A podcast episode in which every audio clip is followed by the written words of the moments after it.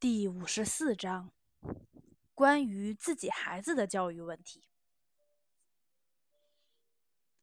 遗憾的是，生活中存在这样一个怪现象：教师教育别人的孩子，就没有时间教育自己的孩子。而我们应该摆脱这个怪现象。为此，我想给当教师的父亲、母亲提出一些建议。不要忘记，在家里，对于你的孩子来说，你不是教师，不是班主任，而是父亲、母亲。不要把家庭变成一个小学校，尽量把学校的气氛隔离在你家门外，让你和你的孩子只是一个简单美好的家庭。教育并不是什么专门的、人为组织的活动。而首先是一种生活方式。教师的手中持有一把最有力，同时也相当危险、要求高度智慧和谨慎的工具——管人的权利。在学校里，聪明谨慎地利用这个工具，但请不要把它带回自己家里。要把自己的许多习惯、教学方法留在学校里。避免对自己孩子的教育化，因为当你的孩子被告知教育职业的所有细节，知道什么对，什么不对，知道教师有权做什么，无权做什么，这种情况就很不好。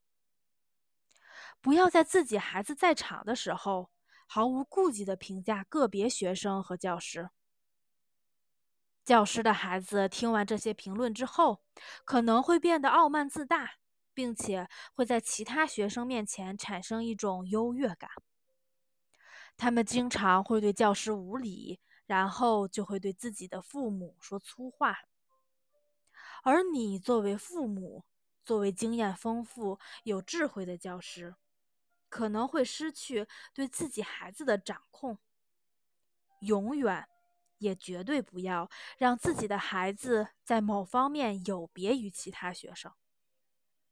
如果可以，请把你的孩子安排在其他教师的班里，最好不要在你教的班里，这样会更好一些。你作为一个父母、母亲，与自己的孩子的距离也会更近一些。尽管我们生命中的每一步都有教育存在，但进行专门的教育还是有必要的。请找时间，每天都和自己的孩子聊聊天，和他一起读读书，一起去看看大自然，而这对于父亲来说尤为重要。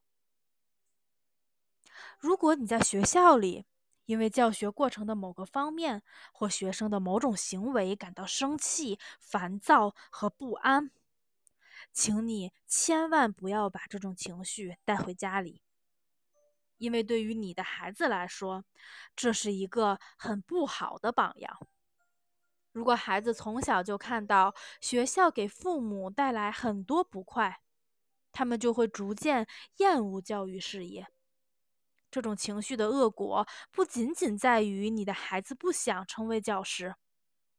如果只是这样，那还不算太严重，但事情往往复杂的多。一个厌恶教师工作的学生会变得伪善，好夸夸其谈。你有很好的机会去培养自己的孩子对劳动、书籍和科学的热爱。教师的工作本质上是一种高尚品德的模范。让你的子女感受到你工作的高尚，感受到你对其他孩子的真挚关切。你还要有自己的藏书。你的孩子刚上一年级，就带他去书架看书，请教会他热爱读书，尊重文化珍宝。